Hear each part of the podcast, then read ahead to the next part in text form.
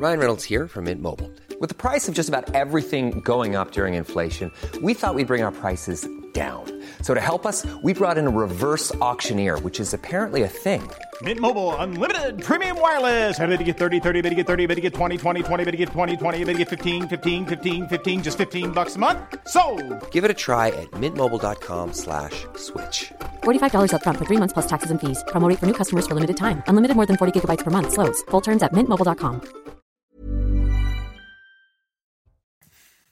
Bonsoir à tous, très heureux de vous retrouver euh, comme chaque soir. Désormais, vous le savez, 22h30 minuit, les horaires de Soir Info. On vous accompagne pendant euh, une heure et demie pour débriefer l'actualité en direct sur euh, CNews. Je vous présente les invités du soir avec lesquels on va largement revenir également, bien sûr, sur cette actualité majeure, cette colère, cette fronde des agriculteurs qui ne faiblit pas. C'est le moins que l'on puisse dire. Beaucoup, beaucoup de choses à vous dire, à vous montrer. Des agriculteurs en direct depuis des points de blocage également qui seront avec nous dans un instant. Je vous présente les invités du soir en quelques secondes. Le temps de saluer Simon Guillain pour l'essentiel à retenir de ce 24 janvier. Bonsoir Simon. Bonsoir Julien et bonsoir à tous. La colère monte donc chez les agriculteurs.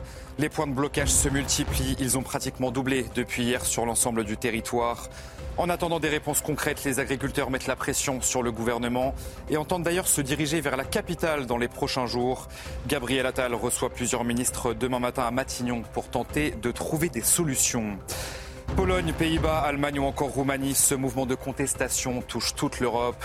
Une centaine d'agriculteurs français se sont réunis ce mercredi devant le Parlement européen à Bruxelles. Une mobilisation pour protester contre la politique européenne. Et puis Moscou accuse l'Ukraine d'avoir abattu un avion militaire russe. 74 personnes, dont 65 prisonniers de guerre ukrainiens, se trouvaient à bord de cet appareil, affirme le ministère russe de la Défense. L'avion a été abattu dans la région frontalière de Belgorod, régulièrement visée par des tirs de missiles ukrainiens. Merci Simon. On vous retrouve dans une euh, trentaine de minutes pour un nouveau point actu. Tatiana Renard-Barzac est autour de la table ce soir. Bonsoir, chère Tatiana, journaliste euh, politique. Jean-Sébastien Ferjou, directeur de la publication d'Atlantico. Merci d'être là. Merci à Jonathan Sixou de se joindre à nous, rédacteur en chef pour euh, Causeur. Jean-Claude Dacier, comme chaque mercredi, nous fait le plaisir de nous rejoindre, chroniqueur politique. Les équipes CNews représentées par Karim Abrik ce soir et Florian Tardif pour toutes les infos politiques. Merci à tous les six d'être présents. L'actualité nous amène évidemment vers cette colère agricole, la fronde des agriculteurs qui ne faiblit pas au lendemain d'une euh, nouvelle réunion, hein, vous le savez, entre les syndicats agricoles, le Premier ministre, les manifestants ont poursuivi aujourd'hui leurs actions, continuent de bloquer des autoroutes un petit peu partout en France. Si l'on en croit les déclarations de plusieurs syndicats agricoles, Paris, son périphérique, épargné jusqu'ici par les barrages, pourrait à leur tour se retrouver paralysé ces, euh, prochains jours. On va en discuter, on entendra bien sûr, on donnera la parole aux agriculteurs. D'abord direction le terrain avec Stéphanie Rouquier, l'une de nos reporters sur place. Vous êtes à Carbone, sur un point de blocage de la 64, où vous êtes d'ailleurs depuis, plusieurs jours. Stéphanie, septième jour, hein, septième jour de, blocage pour les, agriculteurs qui, euh, qui ont lancé ce mouvement. J'ai envie de dire, envie de dire, pardon, plus déterminé que jamais. Oui, effectivement, ils sont plus déterminés que jamais. Et vous le disiez, ça fait sept jours maintenant qu'ils sont présents en plein milieu de cette autoroute A64 et ils sont extrêmement bien organisés. Ils ont rapporté plein de matériel pour leur confort. Ils ont euh, des bottes de paille qui leur servent de euh, table, de manche debout. Ils ont aussi installé un espace nuit dans ce container bleu à l'intérieur. Voilà, ils ont installé beaucoup de paille pour dormir mais certains qui ont pratiqué les nuits ici nous ont expliqué que même enfouis sous la paille, c'est quand même extrêmement difficile. Les nuits sont tout de même extrêmement fraîches. Autre information euh, pour vous dire qu'ils ont renforcé la sécurité autour de l'encampement sur l'autoroute, car vous le savez, après euh, le drame qui s'est euh, déroulé hier matin, une voiture qui a foncé sur un barrage à quelques kilomètres d'ici, et le décès de l'agricultrice Alexandra et de sa fille âgée de 12 ans, eh bien, les agriculteurs ici de l'autoroute A64 ont renforcé leur camp en entreposant, en mettant tout autour de l'encampement différents tracteurs pour avoir plus de sécurité, car pour eux, c'est impossible de vivre un nouveau drame. Stéphanie, encore un mot euh, peut-être euh, avec vous. Vous le rappelez très justement, il y a cette tragédie hier, cette agricultrice, cette petite fille de, de 12 ans qui ont perdu la vie sur le, sur le barrage en tout début de matinée euh, hier.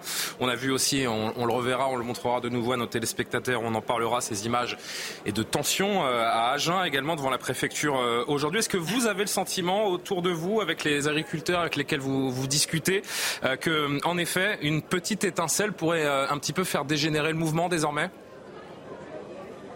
Écoutez, ici en tout cas, ils refusent toute étincelle car euh, vous le disiez, c'est le mouvement, euh, le mouvement a pris euh, sa source ici, a démarré ici à Carbone et ils ont un mot d'ordre depuis le début du mouvement ici, c'est protester mais sans aucun vandalisme et ils s'y tiennent à ce mot d'ordre. Ils m'ont expliqué que bien pour eux, c'est la seule méthode, la seule manière pour faire durer ce mouvement et surtout pour se faire entendre. Alors ce qui s'est passé à Agen aujourd'hui, dans d'autres endroits où il commence à y avoir des violences, des dégradations de bâtiments. Alors ici, ces agriculteurs, ils ne jugent pas leurs euh, collègues, leurs voisins agriculteurs, ils ne jugent pas ces actions mais ils m'expliquent que pour eux, eh bien, ce n'est pas du tout la bonne méthode. Et donc, eux, ils préfèrent rester dans un mouvement euh, propre. Et justement, le mot propre est justement adapté à leur mouvement, car même ici, eh bien, ils veulent respecter ce lieu, cette autoroute. Euh, par exemple, quand ils font euh, des feux, des bras zéro, ils ne mettent pas le feu directement sur la route pour ne pas abîmer le bitume. Ils ont mis des tonneaux métalliques pour pas abîmer. Et ils ont aussi disposé partout sur le site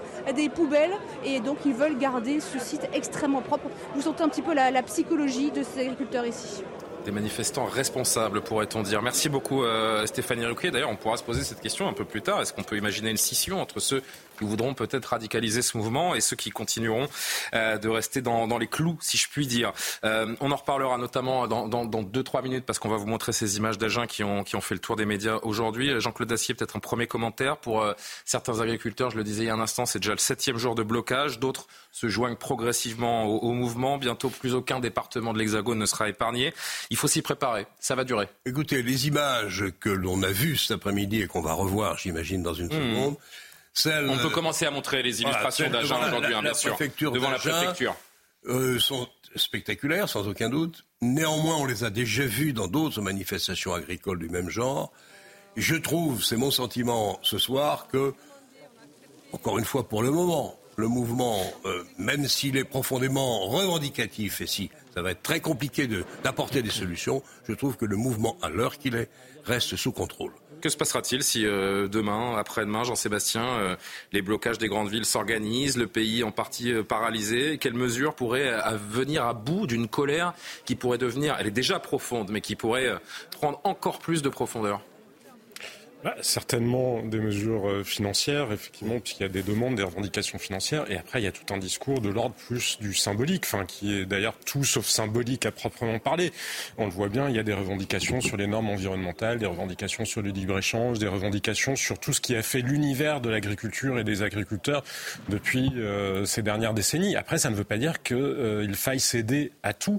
Parce que si on regarde le libre-échange, par exemple, en réalité, ça a largement bénéficié à l'Europe. Mais bref, on ne va pas rentrer dans le détail euh, technique maintenant.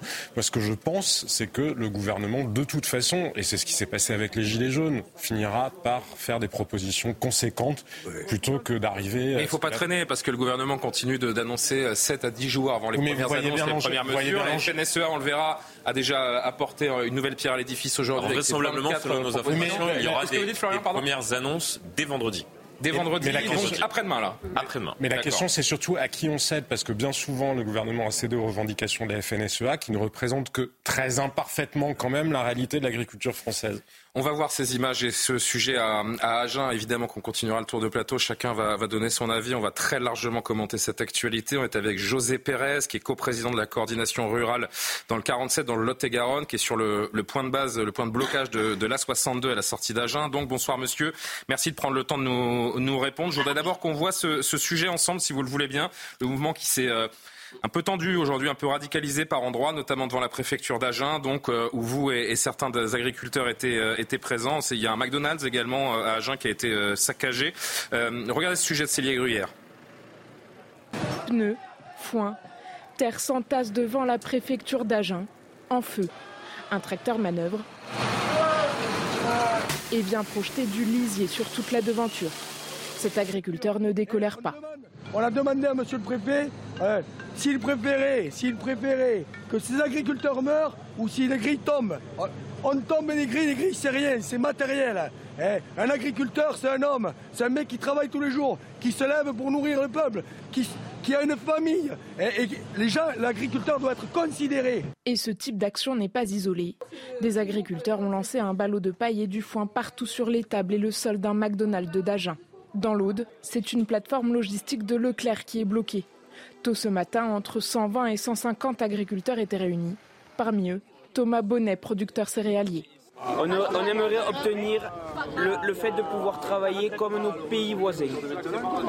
Le, droit, le droit de produire, le droit de cultiver, le droit de faire notre métier. Voilà ce qu'on aimerait obtenir. Une action qui a provoqué un grand embouteillage de camions venus faire des livraisons de marchandises, comme ce chauffeur de camion espagnol qui comprend la colère des agriculteurs. Ils doivent avoir leur raison.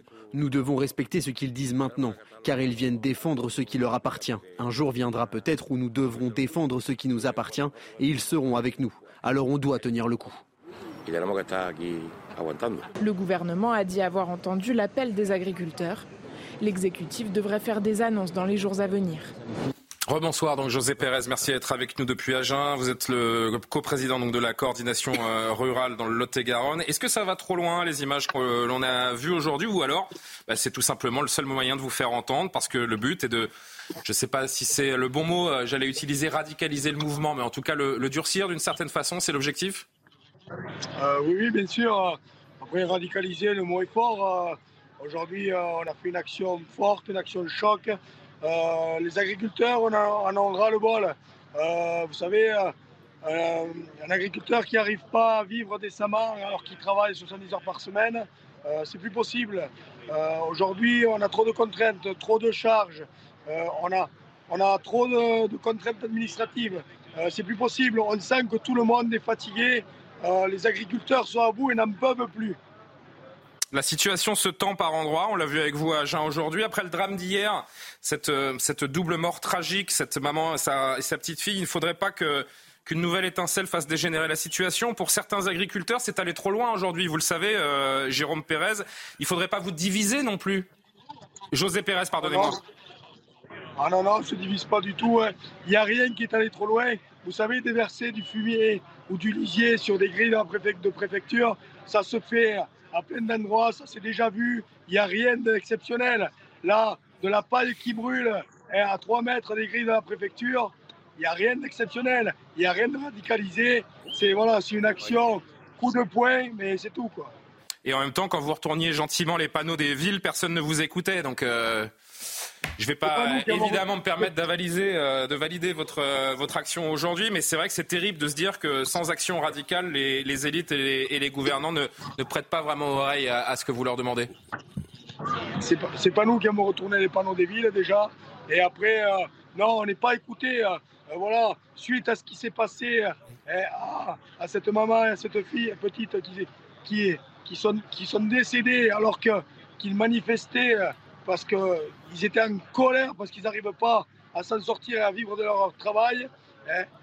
Je ne comprends pas que, que le ministre de l'Agriculture, que notre ministre, euh, notre Premier ministre euh, ne s'affole pas pour nous donner des réponses rapides. Euh, voilà, on est, nous sommes en danger sur les autoroutes. demain, il y a d'autres point qui, qui commence sur les autoroutes. Hier encore, nous avions une voiture à nos pieds qui est sur l'autoroute. Bon, voilà.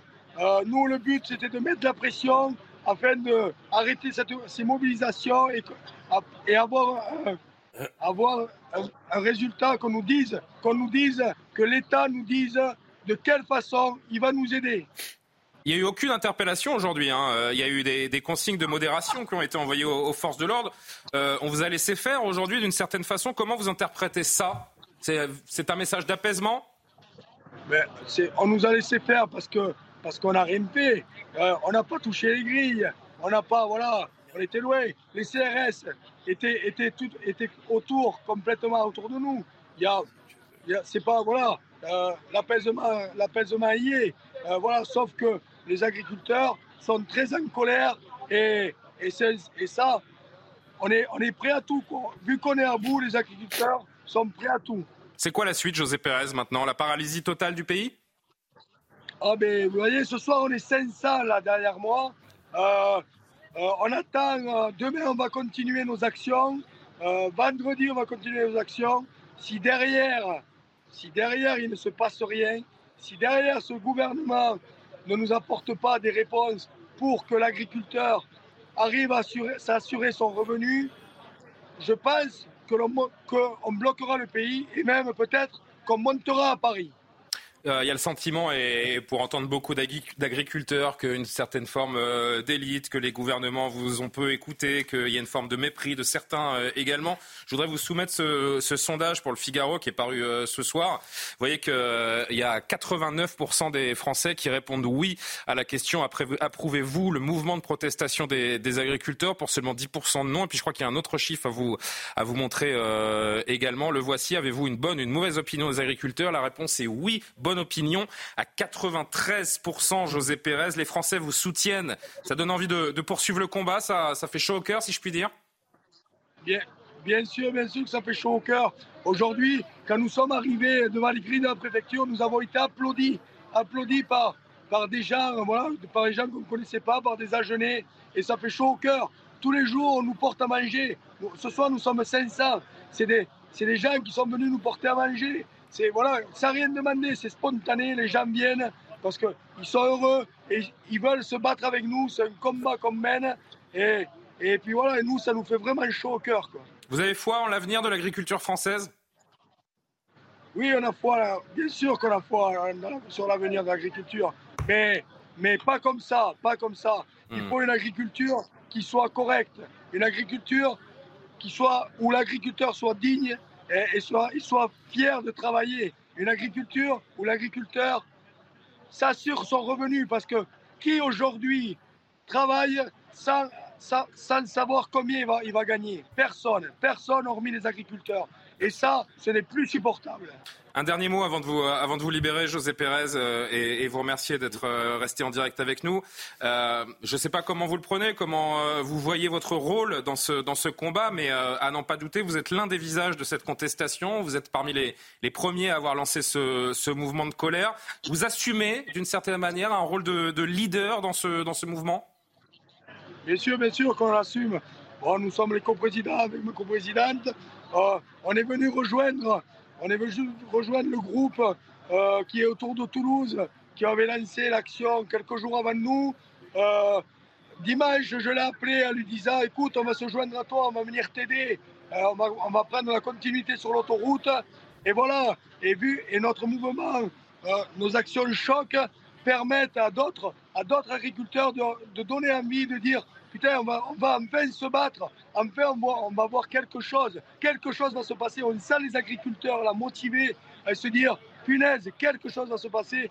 On sent, ça y est, on tient. Peut-être qu'on va nous écouter, peut-être pour, pour une fois, les politiques vont écouter leurs paysans. Vous appelez les agriculteurs à monter sur Paris, pourquoi pas?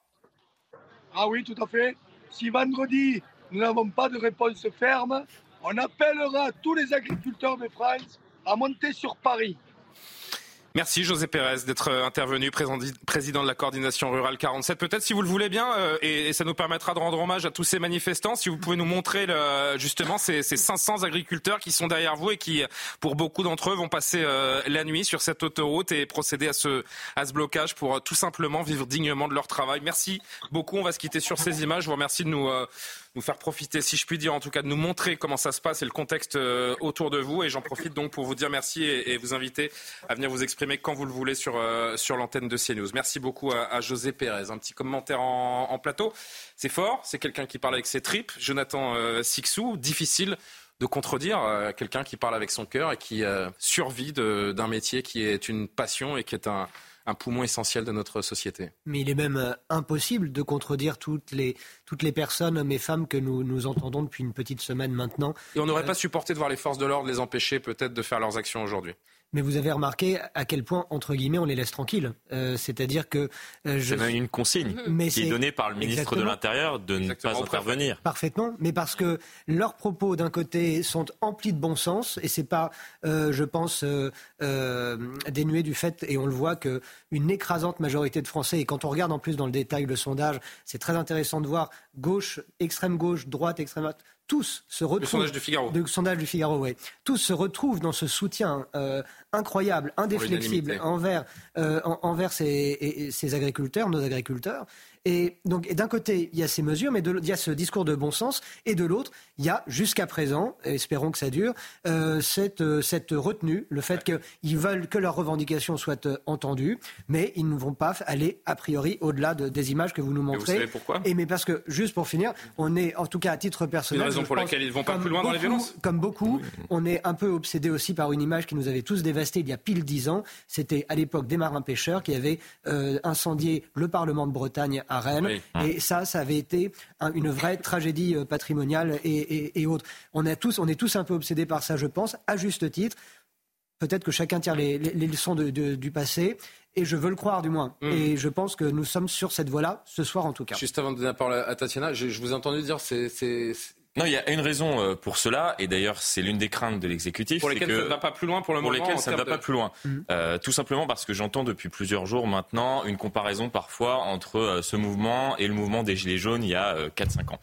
C'est très différent. Le mouvement des Gilets jaunes, c'était un mouvement protéiforme, aux revendications hétéroclites. On n'est mm. pas du tout dans la même forme. C'est-à-dire que c'est un mouvement. Pardon, mais, le discours de M. Pérez que l'on vient de, oui, mais c'est un mouvement n'est pas celui de la FNSEA ou de. Oui, mais c'est un mouvement plutôt uniforme et grosso modo, ils ont les mêmes revendications. Et justement, vous avez cité le point de différence peut-être le plus important c'est qu'à l'époque des Gilets jaunes, il n'y avait pas de syndicat. Mm, mm. Il n'y avait personne qui tenait les troupes. Là, il y a des Et d'ailleurs, là, la grande crainte de l'exécutif, c'est que les syndicats ne tiennent plus les troupes. C'est d'ailleurs pour cela euh, qu'il se charge de discuter quasiment en permanence il y a eu une réunion tout à l'heure au ministère de, de l'Agriculture. Il y, en a une demain matin. Tant que vous avez la parole, qu'est-ce qu'il faut attendre de la réunion de demain matin à Matignon On nous annonce un nouveau euh, tête-à-tête donc entre le Premier ministre et des représentants syndicaux. Oui, il y a un nouveau tête-à-tête entre le Premier ministre et des représentants syndicaux, mais il y a surtout aussi une réunion avec les ministres premiers concernés par ce qui est en train de se passer. C'est-à-dire que le ministre de l'écologie, le ministre de l'économie et le ministre de l'agriculture. Euh, Christophe Béchu, Bruno Le Maire et Marc Fesneau pour tenter de voir justement euh, si on ne peut pas négocier euh, soit euh, des euh, mesures pour les agriculteurs, soit justement une baisse des charges, ou ce qui est en train d'être négocié également, c'est qu'on puisse débloquer des, aides qui font partie de la PAC qui iraient, qui iraient directement aux agriculteurs en ce moment. Tatiana Barzac, encore une fois sur la, sur, la forme de cette contestation, on a le temps, hein, on va, on va balayer bien sûr tous les sujets. Moi, ce que j'ai envie de dire, mais vous, vous êtes là pour ça, il n'y a aucun problème.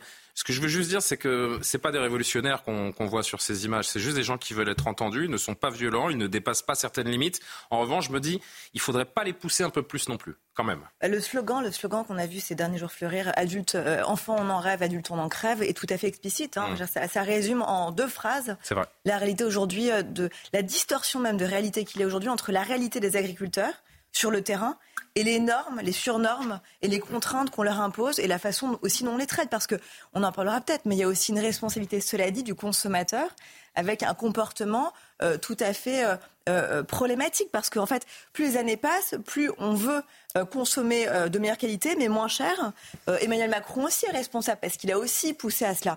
Après, sur le fond, et, si vous voulez bien, j'ai encore deux points sur le fond et sur la forme. Sur le fond, pour, pour prolonger ce que vous disiez, Florian, c'est vrai que je crois que vendredi, en fait, il va y avoir un déplacement sur le terrain euh, apparemment de, Gabriel Attal et de Marc Fesneau, euh, avec des propositions déjà de, court terme, on va dire, qui pourraient être annoncées, notamment Mais ils n'ont pas le choix en même temps, hein. c'est pas, pas, des héros. Avec, hein. avec, une baisse de la fiscalité, et puis avec ce fameux projet de loi quand même qui a été ajourné, reporté, et donc il devrait y avoir un calendrier précisé au sujet de ce projet de loi.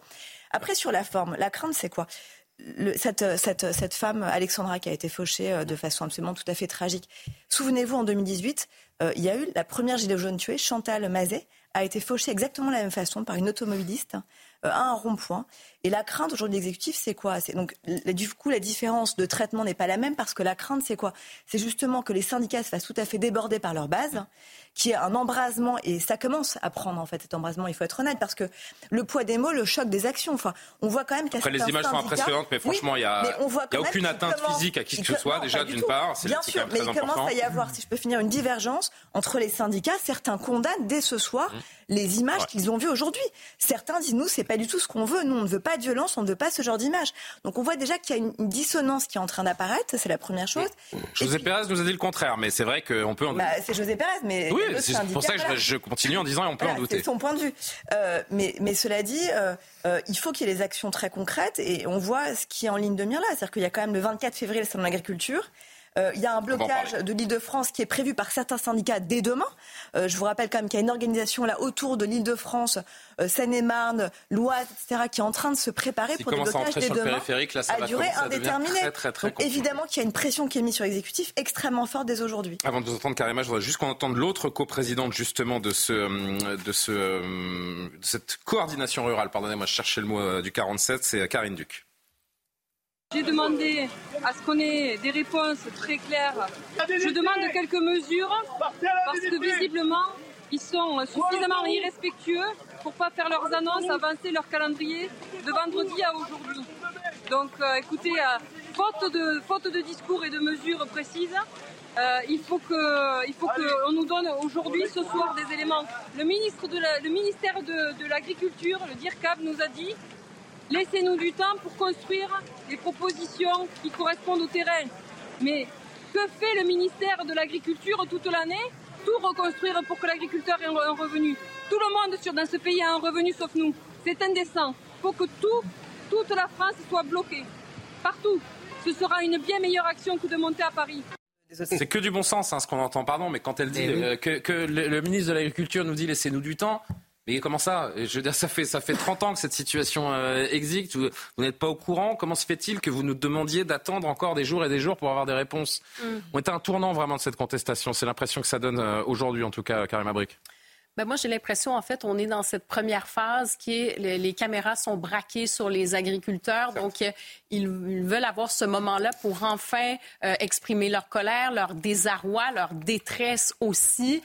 Et, euh, et, je pense, justement, on pourrait revoir encore une fois dans les prochaines heures, les prochains jours, des images encore plus fortes. Donc, si effectivement, ils décident, les agriculteurs, de se rendre, par exemple, sur, sur Paris, ou, ben, ce sera encore des images encore beaucoup plus fortes que ce soir.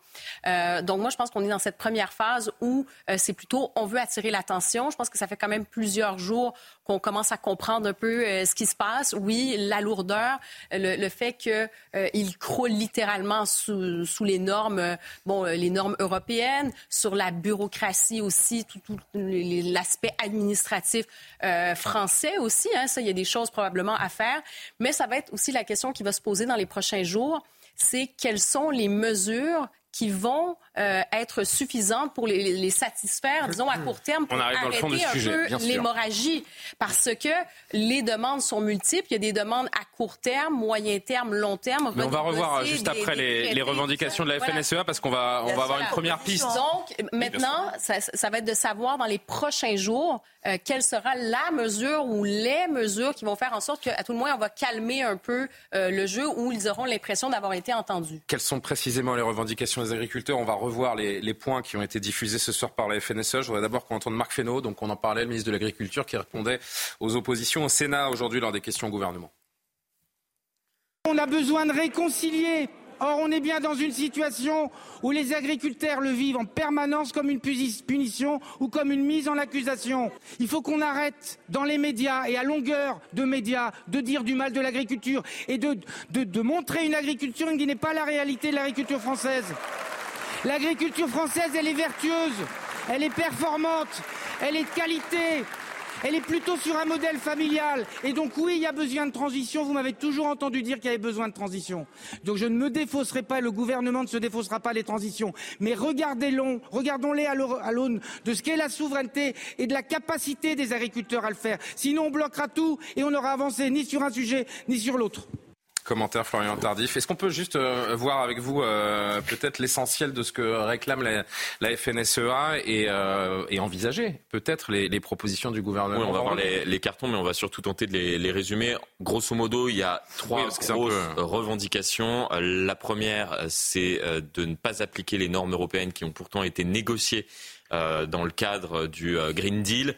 c'est-à-dire que d'ici 2030, on doit drastiquement baisser notre utilisation des pesticides de moitié. L'ensemble des surfaces agricoles doivent comporter au moins 25% de surfaces bio. Euh, donc voilà, c'est une demande assez euh, drastique euh, et, contestée aujourd'hui par, ces agriculteurs. Il y a aussi, et ça a été abordé à l'instant, cette demande de revenir sur la suppression d'une niche fiscale qui était accordée aux agriculteurs de ce qu'on appelle le gazole non routier. Donc normalement, cette niche fiscale doit être supprimée d'ici 2030. Alors il y a eu quelques efforts qui ont été concédés l'année dernière, 2030. mais ce n'est pas suffisant. Et la troisième et dernière revendication, peut-être la plus importante, c'est le salaire. Et oui.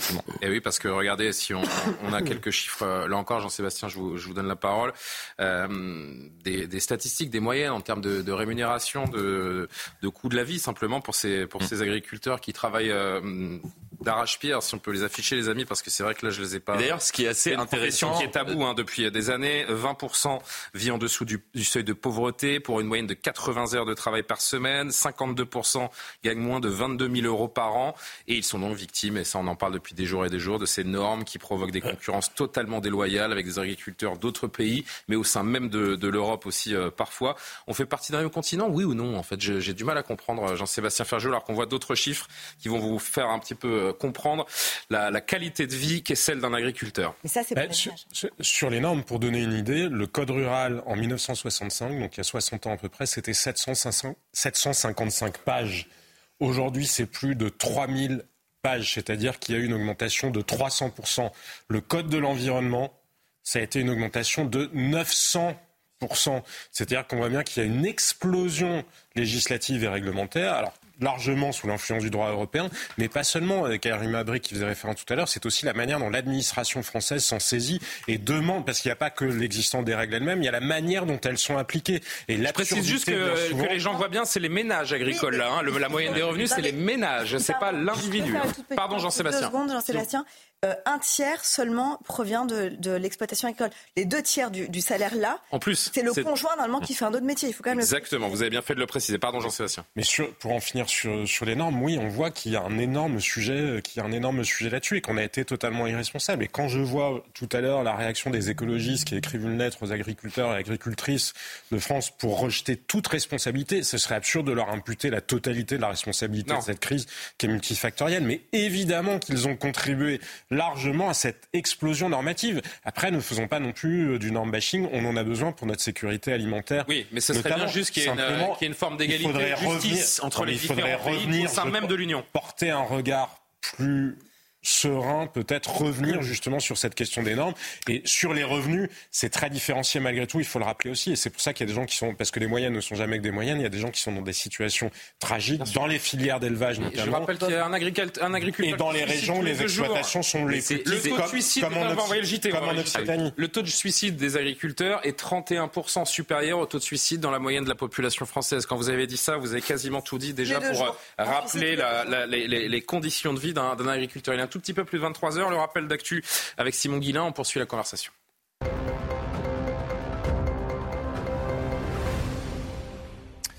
Une marche blanche est organisée samedi en hommage à l'agricultrice et à sa fille de 12 ans, tuée hier dans un accident sur un barrage dans l'Ariège. Cet hommage est prévu à 13h30 dans la commune de Pamy, à proximité du lieu où s'est produit l'accident. Ce mercredi, le conducteur du véhicule qui a fauché les victimes a reconnu avoir contourné le dispositif de sécurité. Gérald Darmanin a attendu en février en Corse un déplacement du ministre de l'Intérieur pour faire un point d'étape sur l'avancée des discussions concernant l'autonomie de l'île dans la République. Le 28 septembre, Emmanuel Macron avait donné six mois au groupe politique corse pour parvenir à un accord avec le gouvernement. Alors que les outils du Yémen multiplient leurs attaques en mer Rouge, une nouvelle explosion s'est produite ce mercredi à proximité d'un navire au large du Yémen. C'est ce qu'indique une agence maritime britannique. Aucun blessé ou dommage n'a été signalé aujourd'hui, cher Julien. Merci beaucoup. Euh, Simon, on se retrouve dans 30 minutes. Jean-Sébastien Ferjou, Jean-Claude Dacier, Tatiana Renard-Barzac, Karim Abric, Jonathan Sixou, Florian Tardif m'accompagnent euh, évidemment jusqu'à minuit. Il faut des actions, Jean-Claude, des, des, résultats très vite. Sinon, le pourrissement guette. Vendredi, c'est un jour, euh, une date qu'il va falloir cocher pour voir avec quoi Marc Fesneau et euh, Gabriel Attal vont aller à la rencontre des, quand on écoute, quand on écoute, comme on l'a fait ce soir en partie, toutes les revendications des syndicalistes, mais aussi la base, euh, des, agriculteurs, c'est tout le modèle européen agricole qu'il faut changer. Et en même temps, évidemment, c'est le modèle agricole français qu'il faut, ou qu'il faudra, ou qu'il faudrait changer parce que personne n'est satisfait, les normes, les revenus. Euh, euh le problème, c'est qu'ils veulent des résultats ça ne fonctionne maintenant et on les comprend et on change pas un modèle je, en vais vous dire, Jean-Claude. Absolument, justement, c'est ce que j'allais m'empresser de vous dire. Hmm. On ne changera pas de modèle en quelques jours. Donc je ne vois pas, euh, je ne vois pas d'autre solution pour le gouvernement euh, que de ben, que d'ouvrir son porte-monnaie s'il lui reste encore quelques quelques pièces et quelques billets et de d'essayer de, se sortir de cette crise d'une extrême profondeur et d'une très grande gravité, de, se sortir de cette crise en ouvrant euh, les comptes bancaires. Alors il faut faire attention parce qu'on ne peut pas donner en même temps aux agriculteurs de la Beauce qui sont pas trop malheureux et ceux qui ont un petit élevage de 25 ou 30 bêtes, ça va être très compliqué. Mais c'est toujours très compliqué. Et j'ai juste, si vous le permettez, un petit mot, un clin d'œil. Je pense ce soir à notre malheureux Premier ministre, qui a déjà été salué. Il y a plus malheureux que le Premier ministre. Hein, oui, non, mais attendez. Mais je sais bien. Laissez-moi rigoler, laissez-moi sourire un peu. Bon. Pardon. On en a tous. Faites-nous il, sourire. Il est déjà arrivé en disant Oh, le jeune homme, il n'y connaît rien, totalement inexpérimenté, quel âge a-t-il Même pas 35 ans. Et il découvre, trois jours après son arrivée à Matignon, l'un des dossiers, on le veuille ou non, qui est le plus compliqué qui soit à l'heure actuelle. C'est la pire crise Je sais que ce pays va mal et que les problèmes, on en a jusqu'au-dessus de la tête. Mais à ce point-là, avoir encore besoin, parce que c'est comme ça que ça va se terminer, de donner quelques centaines de millions, c'est d'ailleurs, je, je, crois, ce que réclame la FNSEA ce soir, mmh. donner de l'argent aux agriculteurs pour au moins faire lever des barrages. Il n'est pas possible, il n'est pas acceptable, même pour un pouvoir politique euh, faible, de laisser les agriculteurs bloquer complètement le pays. Ils ne le font pas d'ailleurs. S'ils n'obtiennent pas gain de cause, non, mais, ils sont attendez, déterminés. On n'en est pas là. Ne, ne, soyons pas non plus de mauvais augure. Je pense que. Et alors, ce qui est tout à fait fascinant quand même, c'est que le président de la République est en Inde. décidément, décidément. Bon, souhaitons, souhaitons, souhaitons. C'est le président de la République. Hein, souhaitons à Gabriel Attal d'avoir bien saisi la gravité de la situation et de, de, de, prendre là où les deux ou trois décisions. C'est son premier gros test là, sans, sans aucun doute. Mais, s'il si sort de ça, s'il sort de ça indemne, s'il en sort vivant, il est dans le oui, pour vous. Mais il n'est pas encore sorti vivant. Jean-Claude, vous savez quel mot magique il va sortir? Bon, l'argent. Non, moratoire. Moratoire. Vous allez voir que dans deux jours, on va nous annoncer des moratoires. Moratoire sur les normes qui devront euh, être imposées à oui, oui, il y a deux choses qui vont sortir vendredi. Moratoire sur les niches fiscales. Vous allez avoir le moratoire et vous allez avoir le gaz non routier. On va acheter du temps. Le gasoil non routier. Mais attends, vous allez acheter du temps. Mais le moratoire sur les normes, les normes, elles viennent de Bruxelles. Oh. Je pense, oui, mais il y a des pays qui s'assoient sur les normes de Bruxelles, Jean-Claude. Les Espagnols, les Portugais. C'est pour ça qu'ils ont le dossier le plus compliqué à l'heure actuelle. Alors, Tatiana, vous reprenez juste après cet agriculteur parce que je voudrais vraiment qu'on ponctue notre, euh, nos, nos, nos, débats d'extraits de, d'agriculteurs qui ont toujours des mots extrêmement forts quand on les interroge. C'est peut-être notre dernier combat, dit celui-ci. Euh, vous avez vu la mobilisation, le nombre de tracteurs, le nombre d'agriculteurs. Bon, il y a longtemps que je manifeste. Euh, ça fait une petite trentaine d'années. J'ai jamais vu autant de monde. Et j'ai jamais vu autant de gosses et de jeunes. Donc euh, j'ai encore de l'espoir. Il faut entendre que c'est certainement notre dernier combat. Si on perd celui-là, l'agriculture française, qui est déjà à moitié morte et mourante, elle sera complètement morte. En France, s'il n'y a pas des larmes et du sang, eh bien, il n'y a rien abouti. Tatiana plusieurs choses pour revenir parce que c'est quand même important le fond là de ce dossier. Euh, pour compléter ce que vous disiez tous les deux, il y a d'abord en effet les, mesures à court terme. Qu'est-ce qui est faisable? En effet, c'est une centaine de millions d'euros, ce qui a été chiffré par la FNSEA. Qu'est-ce qui est faisable? C'est le gazole, en effet. C'est euh, le projet de loi, faire un calendrier, ça coûte rien, c'est pas cher, voilà, ça fera plaisir à tout le monde. C'est renforcer les contrôles de la loi Egalim, ce qui est demandé aussi, ça c'est pas très compliqué non plus. D'ailleurs, ça a déjà été mis sur la table par Bruno Le Maire. C'est, alors après, il y a plus compliqué, le paiement de toutes les aides PAC immédiatement. Ça, sacré morceau. C'est impossible de le faire à court terme. Faire l'une des demandes, faire de l'élevage une grande cause nationale, très facile, très symbolique, ça n'engage à rien. Évidemment, Emmanuel Macron le fera, ça sera une annonce et ça sera très simple, voilà, et ça n'engagera à rien. En revanche, réduire les normes, l'empilement administratif, la surtransposition des normes, le, chic français comme de la surtransposition des normes européennes, elles sont déjà assez complexes comme ça on vient en rajouter une louche et on vient encore plus les compliquer. Les, contrôles aussi, il faudrait peut-être bon, bah, ça... ça... sincèrement, c'est pas demain la veille. Tu as vu le document sur la, la réimplantation des, des haies? Incroyable. Mais c'est incroyable, c'est à mourir de rire. Non, mais Et cher ami, vous étiez trop jeune, mais il y a 60 merci, ans. Merci Jean-Claude. Il y a 60 ans, on s'appelait, ça s'appelait le remembrement. Et oui. Ah, on, arrasait les, les haies et on faisait le, le- le possible Mais pour chez les essayer fous, en fait. d'accroître le- les surfaces cultivables. Ouais. Aujourd'hui, on marche arrière toute, on replante des. Pourquoi pas Moi, je pense aussi à ces contrôles. réfléchir aussi au Oui, rôle mais des, c'est ça, des- La police de l'environnement, ça c'est quelque chose sur lequel, parce qu'on va, on va en parler, mais c'est vrai qu'il y a ce que peut faire le gouvernement français, qui est assez euh, minime, on l'a dit, éventuellement un moratoire, mais encore ça pose question euh, à l'échelle européenne.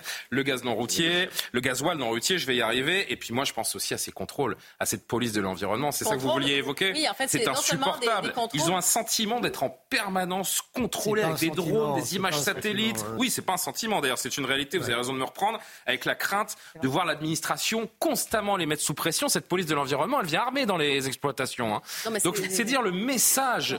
Et bien sûr que les polices de l'environnement viennent armées dans les exploitations, Tatiana. Après, Ah, je vous ce assure sont que les si. premiers à être confrontés à des armes. Oui. La police de J'ai jamais entendu Ah bah, si, d'agriculteurs qui avaient tiré sur un Non, mais policier de évidemment. l'environnement. Non mais jamais, mais Bah ils voilà. sont confrontés à des chasseurs ou autres, donc ce sont les premiers. Non, mais on- contrairement Mais à c'est pas parce que vous possédez une arme que vous êtes mais- susceptible de tirer sur un policier. évidemment, mais euh, contrairement à ce qu'on pense, ce sont euh, ceux qui font face le plus je régulièrement c'est à un drôle de message quand même d'arriver Ah, mais- dans une Non, mais exploitation je pense qu'il y, a- il y a un vrai sujet, en fait, sur non seulement la surveillance, mais on pourrait presque parler de harcèlement, en fait. C'est ça. J'écoutais- certains se sentent harcelés. J'écoutais justement, il y avait une agricultrice notamment qui parlait, qui disait à quel point il y avait des drones aux deux, trois jours qui venaient survoler euh, Vous vous rendez compte? justement certaines de- de- des exploitations. Donc, il y a vraiment ce, contrôle. De violation de Et- vie privée, quoi. vous savez, euh, euh, oui, euh, évidemment, il y a certaines réglementations. On ne veut pas faire n'importe quoi. C'est normal qu'il y ait- qu'il y ait une, une certaine évolution aussi. Mais quand on enlève complètement le libre arbitre des agriculteurs, c'est-à-dire leur connaissance aussi, euh, quand c'est tellement balisé, réglementé, où on dit, ben, entre telle date et telle date, vous pouvez pas tailler vos haies, vous pouvez pas euh, planter telle chose, c'est qu'on on, on extrait complètement finalement le savoir-faire aussi des agriculteurs. Moi, je pense qu'il y a aussi une détresse qui vient du fait qu'ils n'ont plus de marge de manœuvre et en plus, ben, vous ne faites même pas d'argent pour le travail Bien sûr. euh, et les heures que vous mettez. Donc, il y a quand même ce vrai sujet de ce harcèlement, de cette surveillance, mais il y a quand même un vrai sujet aussi sur la question environnementale. Parce qu'en ce moment, oui, la population se dit, euh, on est à plus de 80 et quand vous regardez les, les- les sondages, 80-90 De euh, des Français euh, qui soutiennent le mouvement. Mais d'un autre côté, on va voir aussi un discours sur le fait, par exemple, le, le fameux Green Deal qu'on a, vu en Europe. Bruxelles qui était discuté depuis Les normes, sur euh, le fait de vouloir euh, réduire bon, les gaz à effet de serre, euh, la, la pollution et tout ça.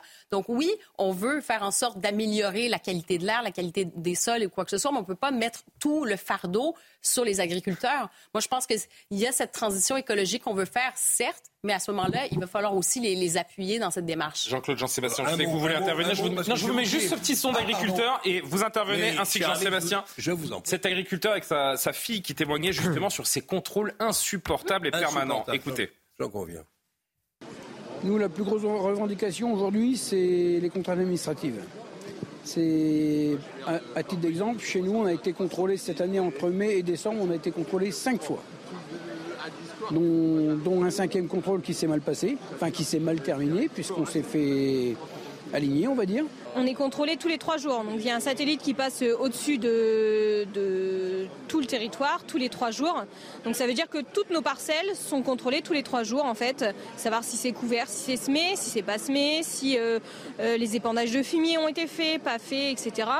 Oui, Jean-Claude. Je voulais juste ajouter, j'ai oublié tout à l'heure de, de préciser sur le sondage. Nous Hmm. sommes tous des agriculteurs, c'est vrai.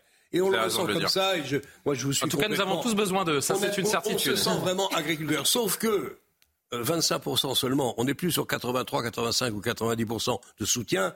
Il y a 22, 23 ou 24%, 25 peut-être, des mêmes Français qui ne veulent pas payer plus cher les produits de l'agriculture. Allez en parler, on peut peut-être Ouh, y en a plus voilà. que ça. On a- prévu d'en parler plus aussi, mais. Peut-être, il y en a- Mais c'est ça, pour c'est d'autres déclaratif. Dans la réalité, c'est beaucoup plus. Moi, je me On en parlera tout à l'heure, ne mélangeons pas. Là, on est sur, euh, on est sur ces normes, ces contraintes, ce mépris vécu par les agriculteurs, leurs revendications. Grâce à vous, Jean-Sébastien, euh, vous m'avez fait parvenir cette photo euh, tout à l'heure et je trouve que c'est une photo qui dit euh, plus que tous les mots. Voilà le code rural et euh, de la pêche maritime, donc euh, enfin le code forestier, enfin ce qui régit les lois de l'agriculture. Celui de gauche date de 1965. 65. Celui de droite date de 2023. Tout est dit. Voilà ce qui s'est passé en 60 ans. Cette image, elle est. Mais tout n'est pas dit. Je trouve que c'est l'image de la semaine. C'est l'image de la semaine parce qu'elle dit tout de ce conflit. Elle dit tout de la situation. Elle dit tout de la France. Elle dit tout de la France. Eh ben vous avez, vous avez parfaitement résumé la chose. Elle dit tout de la France, Jean-Claude Elle ne dit Dacier, pas forcément tout au sens où il y a les normes. Et On peut la laisser manière, il y a la manière de les, de les appliquer. Et c'est ce que racontent les agriculteurs. Et le fait que bien souvent, en plus, il y ait des injonctions contradictoires qui puissent peser sur les agriculteurs. Et c'est pour ça que c'est un vrai enjeu politique pour la quasi-totalité du champ politique. Parce que même si jusqu'à présent, le Premier ministre, comme M. Fesneau, le ministre de l'Agriculture, ont été plutôt habiles, d'ailleurs, en détournant un peu l'attention vers les insoumis ou vers les écologistes. Parce que les écologistes, incontestablement, sont à l'origine de toute une partie de cette inflation normative sur l'environnement. Mais la promesse du macronisme, c'était quoi? C'était aussi nous sommes des experts, nous savons mieux que vous, nous savons mieux que tout le monde, nous sommes là pour nous substituer à tous les politiques qui peuvent éventuellement relayer la parole du aussi terrain. soyez fiers Et nous amateurs, savons mieux que les. Français eux-mêmes ce qui est bon pour eux. Ça, c'est la promesse McKinsey du macronisme. Et justement, c'est là où c'est politiquement vertigineux, parce qu'on voit bien que, et pas seulement en France, ça dépasse de très loin la France, il y a un problème de, de modèle de civilisation quasiment. Il y a des élites qui ont promis qu'elles allaient faire le bien des, de- des citoyens quasi malgré eux. Alors en France, de toute façon, les citoyens en général, on les traite plutôt comme des administrés, comme des citoyens.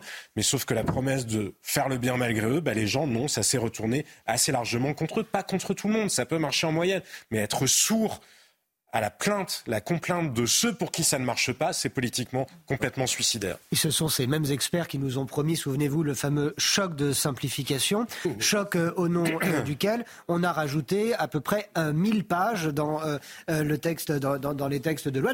Ah, Rappelez-vous, avant les, les agriculteurs aujourd'hui, il y a quelques mois, c'était les maires qui, euh, euh, qui n'en pouvaient plus de crouler sous les normes déjà, Même chose qui, pour les euh, et qui refusaient même euh, de se lancer dans différents travaux divers, que ce soit le réaménagement d'une salle des fêtes locales, une cuisine euh, municipale ou quoi, parce que vous croulez sous les normes euh, qui sont euh, imposées. Il y a tellement de normes aujourd'hui, il y a tellement de paperasse. Est-ce que vous êtes au courant que l'État propose aux agriculteurs des formations payantes dans la poche de l'agriculteur Pour apprendre à remplir pour les formulaires apprendre à remplir les mêmes formulaires.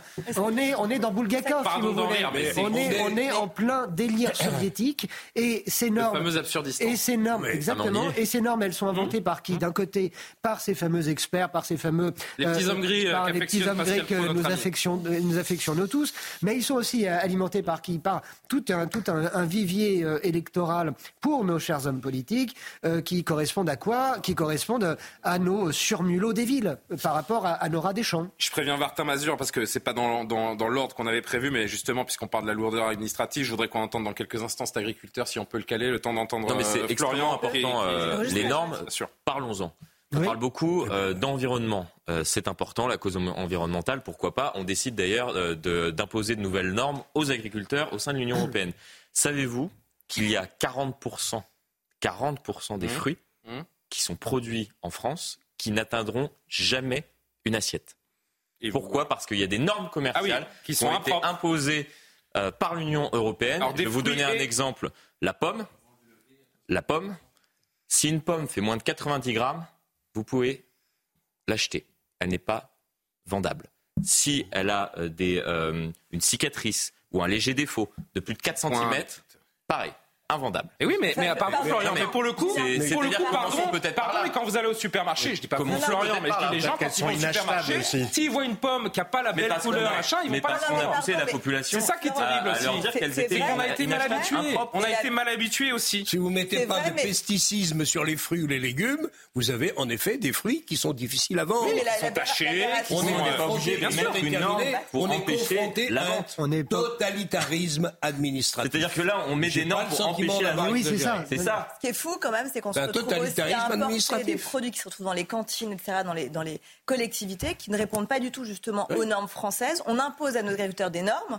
on- ne peuvent pas vendre leurs produits en l'état pour des raisons euh, sanitaires et autres. Et on importe des produits qu'on retrouve dans les assiettes de nos enfants, etc., qui ne correspondent pas du tout aux normes des agriculteurs. Mais il en va de la effet, maturité des consommateurs aussi. de- de- de- Euh, on est en droit, on nous parle de consommation depuis des, des années. Nous sommes dans des sociétés de consommation. On peut espérer une certaine maturité de la part des consommateurs. Ah oui, mais est-ce que c'est pas trop oui, tard Est-ce qu'on n'a pas été mal éduqués Alors, euh, le monde est fini, mais euh, Alors, on est au Jonathan fini et carrément ensuite. le, monde n'est pas terminé, ou alors il meurt vraiment demain, comme nous le dit euh, Greta Thunberg. Mais sinon, si on veut croire qu'on a encore quelques décennies devant nous, on peut peut-être se dire qu'on peut apprendre à nos enfants et nos petits-enfants qu'on peut très normalement manger une pomme qui a une cicatrice de 4 Bien cm sûr. sur la peau. Juste avant que Karima reprenne, je voudrais juste parce que euh, Jean-Claude l'a évoqué tout à l'heure, ce sont, c'est pas 25, c'est 35 mais c'est déjà peut-être trop peu. Des Français qui se disent prêts à payer Mais plus cher le les produits pas. alimentaires pour évidemment rendre plus vertueuse c'est la hein. rémunération et le et le cycle des, des produits du agricoles. bon. C'est pas, c'est un On est tiers. d'accord, on est d'accord. On va dire un gros tiers des Français n'est pas prêt à payer plus cher. Alors j'avais promis la parole à Karima. etc., vous Hmm vous dites quand même qu'il y a une contradiction chez les Français aussi Eh aujourd'hui. oui, aussi. Non, Pendant mais il y a le surtout une contrainte. Mais la contradiction, c'est votre portefeuille, euh, Tatiana. sûr. C'est- c'est pas compliqué, hein. dossier très difficile, est injonctions contradictoires. Vouloir plus de bio, vouloir euh, Eh du local. Mais les gens Et ne veulent pas du Personne bio. Le bio, c'est fini. Personne veut Bien plus de bio. Sauf qu'on a, imposé aux agriculteurs aussi de convertir leur terrain pour faire du bio. C'est raisonnable. Karima qui attend patiemment, s'il vous plaît.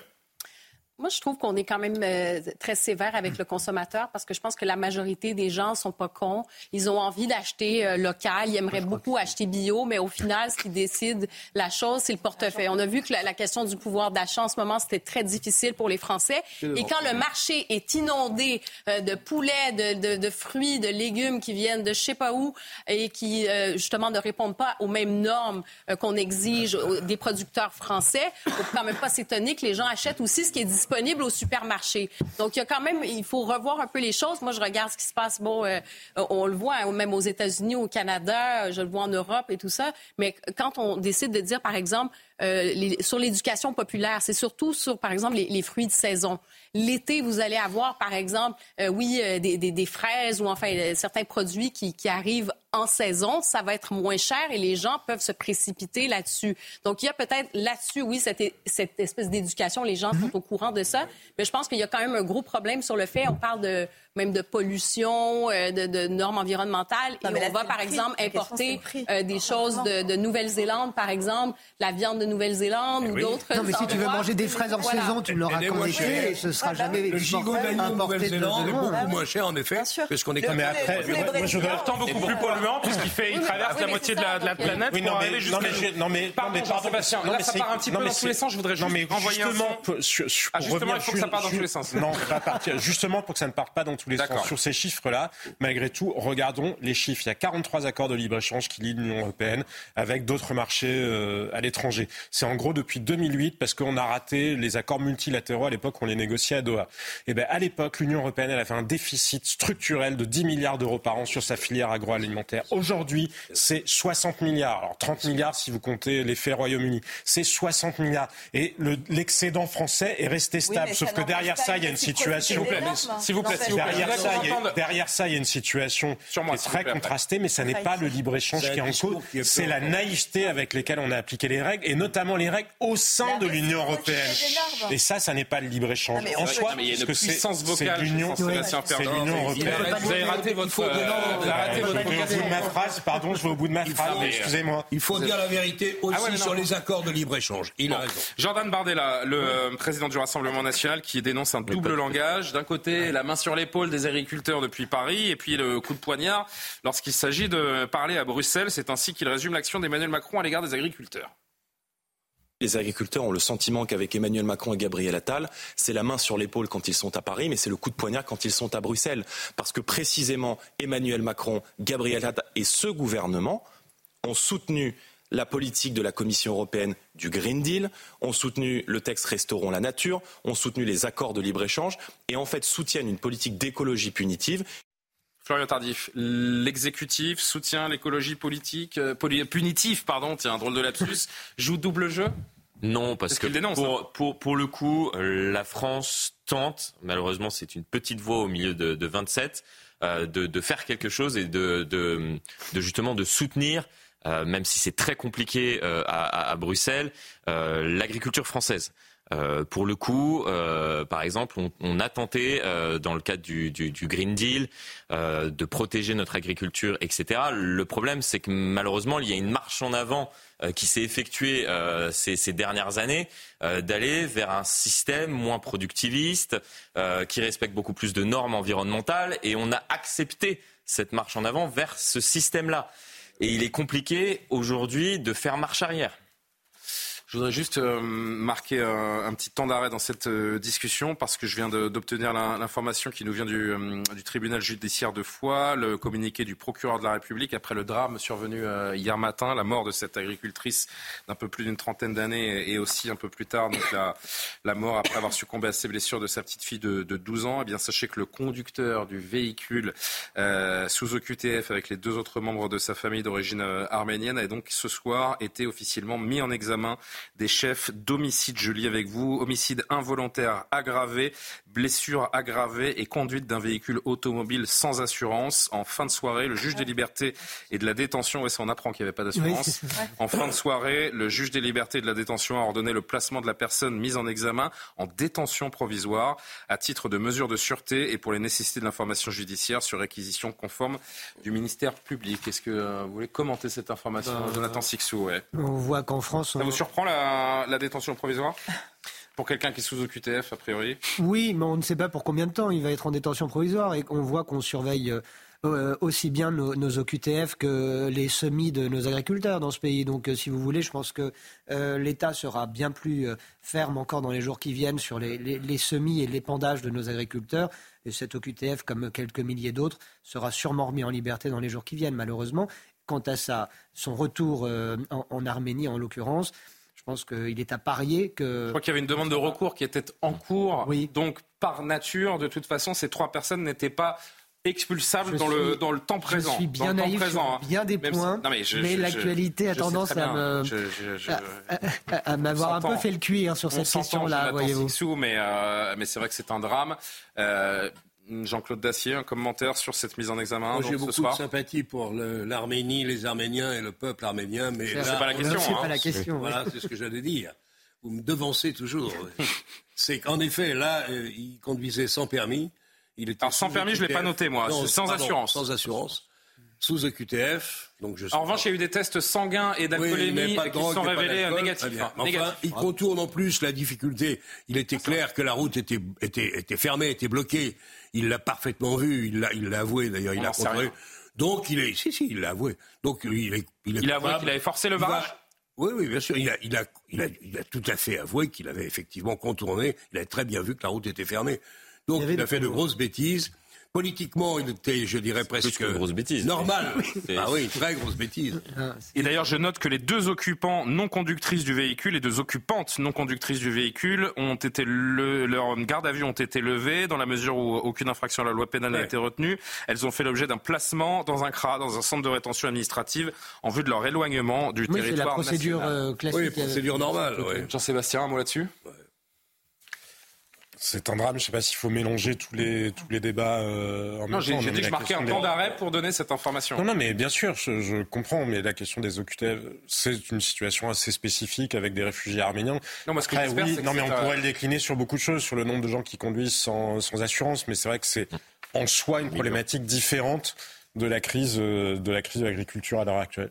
Avec cela dit, je peux me permettre, une... ça va de toute façon se percuter parce que demain, il y a quand même la décision du Conseil constitutionnel sur le projet de loi immigration. Absolument. Avec notamment, alors ça risque pas d'être toqué a priori par rapport à d'autres, mais des mesures aussi sur la facilitation des expulsations des OQTF, c'est compliqué oui, à dire. Ça risque de rajouter à l'ambiance. Il va y avoir, voilà, il va y avoir évidemment euh, quand même une percussion des, des, des, des actualités là. Alors, je voudrais qu'on qu reprenne notre, discussion. On se posait la question de l'importation, parce qu'il y a ce sujet euh, également CNews, ce sondage CNews que je voulais vous soumettre. Faut-il interdire l'importation en France des produits agricoles étrangers qui ne respectent pas les normes imposées aux agriculteurs français? 94% des Français répondent oui dans ce sondage CSA pour CNews Européen et le JDD. Êtes-vous prêt à boycotter ces produits? Nous, nous avons posé cette question euh, aux Français. Écoutez leur réponse. Sur les routes en Roumanie, dans les rues de Berlin en Allemagne et maintenant en France, sur une large partie du territoire, la grogne des agriculteurs se propage. Chaque matin, on est prêt à se lever pour faire comme il faut notre travail, mais aujourd'hui, on a une surcharge de, administrative qui fait que ce travail-là, il a perdu de son sens. Quoi. Dans le viseur des manifestants, la politique agricole de l'Union européenne et notamment le Green Deal ou Pacte vert, dont l'objectif est de réduire les émissions de gaz à effet de serre et donc l'utilisation des pesticides. Si les mesures environnementales continuent, nous serons définitivement en déproduction en France. Et déjà que les importations sont conséquentes et n'arrêtent pas d'augmenter, elles vont continuer et euh, l'agriculture française disparaîtra. Surcharge administrative, normes écologiques trop importantes et des revenus en baisse en raison des charges. Un constat partagé par cet agriculteur roumain. Les taxes ont tout augmenté, les prix du diesel sont élevés, les substances utilisées dans l'agriculture sont très chères, nous ne pouvons plus les payer, nous avons aussi des crédits. Pour dénoncer la politique agricole des 27, une manifestation est d'ailleurs prévue à Bruxelles aujourd'hui. Hier, les ministres de l'Agriculture de l'Union européenne se sont réunis dans la capitale belge. Pardon. Euh, non, parce que je suis resté un petit peu euh, mm. interloqué par le, la coiffe de ce, de ce monsieur qui était très original. Euh, pour revenir vraiment à des sujets beaucoup plus sérieux, 94% des Français répondent oui. J'aimerais bien voir dans la réalité, si on se retrouve vraiment dans cette situation où il n'y a plus aucun produit d'import, peut-être que beaucoup de Français les regretteront parce qu'ils coûtent moins cher. Encore une fois, c'est ça qui est, terrible dans cette équation. C'est exactement la question que nous soulevions euh, pendant la, diffusion du reportage. C'est-à-dire, il y a les déclarations de bonnes intentions, voire des déclarations sincères sur euh, la nature des produits que beaucoup aimeraient euh, consommer, mais dès lors qu'il est question de passer à la caisse, bah, beaucoup pourraient faire le choix de choisir le, le, moins cher. C'est malheureux et encore une fois, on n'a jamais parlé autant de consommation, autant de responsabilité du consommateur. Ça, c'est un geste concret. Et puis, il y a une chose aussi dans notre système commercial. Vous pensez que c'est une bonne idée, vous Interdire l'import? Peut-être, en tout cas, euh, le réduire davantage, mais à ce moment-là, euh, les fameuses mesures miroirs, elles nous reviendraient aussi en boomerang, et, voilà. et nous ne pourrions plus exporter nos chers produits. Voilà. C'est pas nécessairement d'arrêter choses. Euh, je voulais réagir à plusieurs choses. D'abord, il y a des chiffres quand même, il faut quand même donner ces chiffres. En import, il y a 25% de la viande bovine aujourd'hui qui est importée en France. 52% de la volaille que nous consommons est importée et 71% des fruits. C'est quand même colossal. Donc ça pose d'abord la question de la souveraineté alimentaire, bien évidemment. Ça pose la question évidemment du respect des normes, la distorsion des normes. Et vous l'évoquiez tout à l'heure, par exemple, le poulet brésilien, le poulet brésilien, avec une distorsion de normes parfois, avec ces accords justement libre-échange Mercosur, avec des choses qui devraient être plus contrôlées. Et donc j'en viens à mon troisième point, une question du contrôle justement de, ces produits dans les pays d'origine, une sorte de DGCCRF, on va dire, pour contrôler justement, c'est pas normal qu'on injecte des antibiotiques, par exemple, à des bovins, ce qui est interdit, par exemple, en France. Ça n'a aucun sens et ça arrive dans nos assiettes. Karima, dernier mot. On est en retard, ça va être Karima qui en a coupé la parole. Allez-y, Karima, parce que sinon tout le monde va vous parler.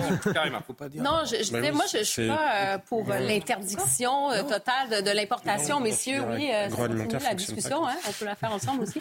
Allez-y. Non, je disais que moi, je suis pas justement pour euh, interdire complètement les, importations. C'est pas ça. Je pense qu'il y a une question euh, judicieuse, c'est la question des normes. Si vous importez certains produits, ben, ces produits-là doivent respecter justement les mêmes normes qu'on impose, ben, euh, par exemple, pour, pour les Français. Ça, c'est une chose. Et dans certains cas, sur le, sur le consommateur comme tel, on parlait d'éducation sur la consommation. Moi, je dis, c'est plutôt sur justement la, question des fruits de saison, de la proximité. Euh, peut-être que les fameuses fraises au mois de janvier qui viennent de l'autre bout du monde, qui goûtent absolument rien, ben, peut-être qu'il y a des produits locaux euh, français ben, qu'on pourrait justement privilégier. Et ça, oui, mhm. il y a des mesures qu'on peut. Euh, moi, j'ai vu ça au Québec notamment, où on fait la promotion de ces fameux produits. Exactement. Et ça fonctionne quand même bien sur les produits locaux. Mais non, parce que juste non, mais juste un mot, parce que c'est important quand même. La manière dont fonctionne la filière agroalimentaire ne raconte pas n'importe quoi. Oui, il y a des abus. Oui, il peut manquer de contrôle. Mais les accords de libre-échange, les fonctionnaires qui les ont négociés sont pas des demeurés absolus. Évidemment qu'il y a des considérations sur les normes. Évidemment que les entreprises françaises qui importent des produits d'un certain nombre d'autres pays font elles-mêmes leur contrôle parce qu'il y a aussi des contrôles qualité pour les consommateurs. Et au bout du bout, moi, je constate quand même que l'espérance de vie, elle atteint un niveau record aujourd'hui. Donc, si vraiment on s'alimentait comme des chancres, ça aurait un impact sur notre santé. Il est 23h32 avant de, de marquer une pause avec le JT, euh, de changer de sujet. Des eh, les amis, c'est vraiment désagréable, les amis, s'il vous plaît. Permettez-moi, Florian et euh, Jean-Sébastien, de, d'effectuer le lancement et de lancer le JT de, de, de Guillaume, j'allais dire. Incroyable. Simon Guillain. Simon Guillain. Simon Guillain. Pardon Simon. Pardon, cher Simon. Je vous rappelle deux choses. La première, c'est que Christine Kelly recevra Eric Zemmour demain à 19h, qui sera l'invité exceptionnel de Face à l'info. Il reviendra forcément, évidemment, sur cette crise euh, de l'agriculture et des agriculteurs. Surtout, euh, on continuera bien sûr de suivre ce, sujet majeur. Dans un instant, on va parler de cette colère assez incroyable de Sophie Marceau contre le président du Sénat, qui lui ne voit pas essentiel l'entrée dans la Constitution de l'interruption volontaire de, de grossesse. Eh bien, Sophie Marceau lui a répondu vertement. Vous verrez cela juste après donc le rappel de l'actualité. Simon Guillain, c'est à vous.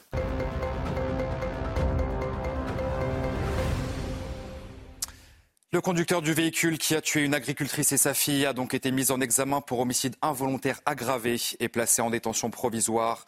Les deux autres occupants de la voiture visés par une OQTF ont été placés en centre de rétention administrative.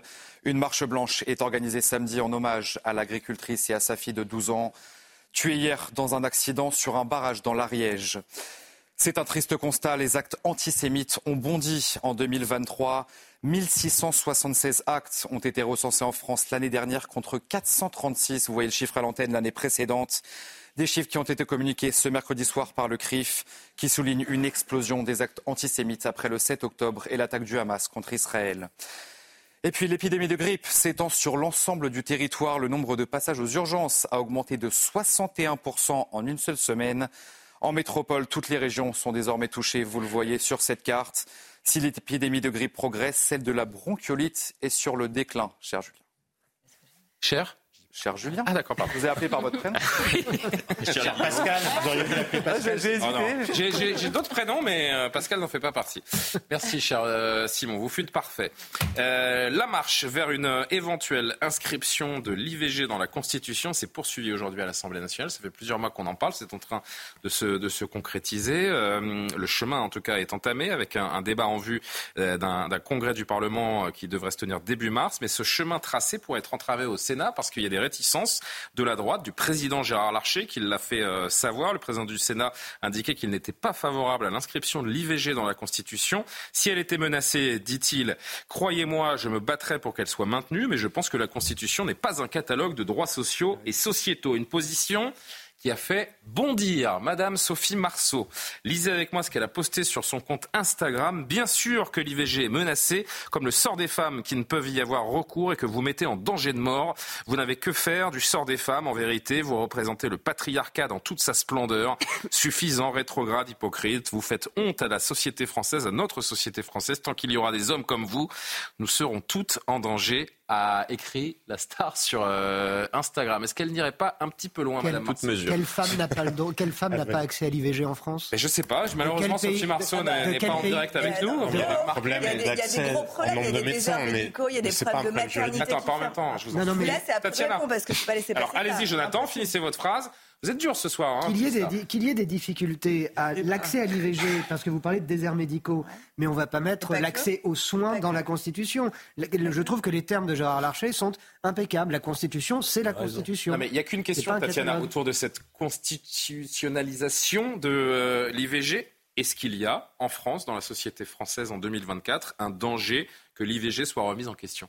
Alors, premièrement. Si la réponse. Non, mais ça appelle un oui bah, ou un non. Bah non, mais ça non, appelle un oui ou un non. bah non, la vie n'est pas comme ça, Julien, c'est Bah pas noir si, ou blanc. il y sur a la c'est une question oui ou non là. aussi, la Après, nuance, vous c'est pouvez toujours développer. intéressant, Non, mais c'est même plus je dis pas qu'il intéressant faut pas blanc. développer, Tatiana. Je- Donc, mais je ça commence par oui ou non. Bah non, bah je vais vous dire, je vais, je vais nuancer. Bah, je vais bah, vous dire non. oui. Vous n'êtes pas capable de me dire, vous n'êtes pas capable de me dire oui ou non, oui, l'IVG oui, est menacée dans Bien sûr qu'elle peut être menacée.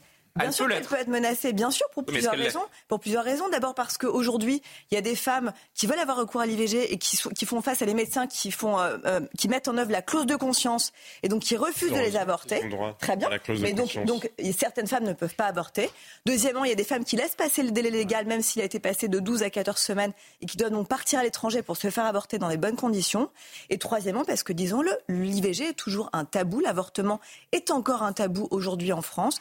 Certaines femmes ont ont du mal à en parler. Est-ce que ça changera si vous le mettez dans la Constitution C'est les hommes qui en parlent le mieux. C'est quand même très drôle cette J'ai pas dit que j'en parlais mieux que vous. Je vous pose des questions auxquelles vous n'êtes pas capable de répondre, Tatiana. Ça Très veut pas dire, Ah bah, que j'en viens de parle mieux que répondre. vous. Je vous pose juste une question, vous n'êtes pas capable de me dire oui ou non. Je viens de répondre. Mais parce que la vie, c'est pas oui ou non, Julien. Si on développe derrière, si, ça peut être, bien sûr que la vie c'est la oui ou non. Constitution. Évidemment que la Mais vie vous c'est oui ou non. Mais si, pour, une raison, pour une raison, pour une raison, parce que parce que ça permet, Ça permet, ça permet de ne pas remettre en cause ce droit. On voit par exemple qu'aux États-Unis, c'est le cas, c'est le cas. On va revenir à prendre la parole. Eh oh, les amis, Tatiana est en train de parler. vous allez. entre hommes et puis je pense qu'on Tatiana, je suis en train de faire la police pour que vous, pour que vous initiez votre phrase. Donc, euh, soyez pas de mauvaise foi. Allez-y. Donc voilà, je, je voulais juste dire que oui, bien sûr, aujourd'hui, pour une femme, c'est compliqué d'avorter moralement. C'est compliqué parce que c'est encore un tabou. C'est compliqué parce qu'il y a une pression parfois sociale et sociétale qui est compliquée, parce que c'est fragile comme droit, parfois, euh, parce que parfois il y a des injonctions où on leur explique que c'est pas bien, qu'il faudrait écouter le petit cœur de ce bébé. Voilà, parce que certains médecins parfois font Et jouer 14 leur semaines aussi, il faut l'inscrire dans la Constitution? Non je pense que ce d'abord, rien de que, rien, là, on est déjà passé 12 à 14 semaines, c'est bien. Et que dans certains pays, je pense par exemple au Portugal, où ce droit est pourtant protégé, récemment, en 2015, il y a eu un revirement et on a mis à la charge des femmes le paiement de leur avortement. Donc- Donc, oui, c'est un droit fragile, il faut le protéger. Donc, la colère de Sophie Marceau est justifiée Tout selon à vous. fait.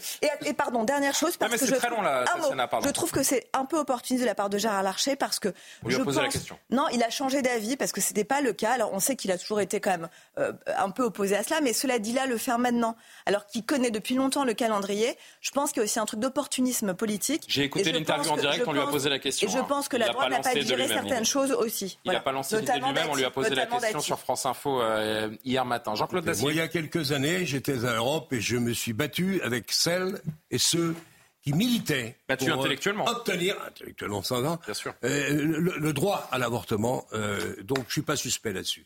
Je dis simplement qu'à l'évidence, M. Larcher pose la question qu'on doit tous se poser.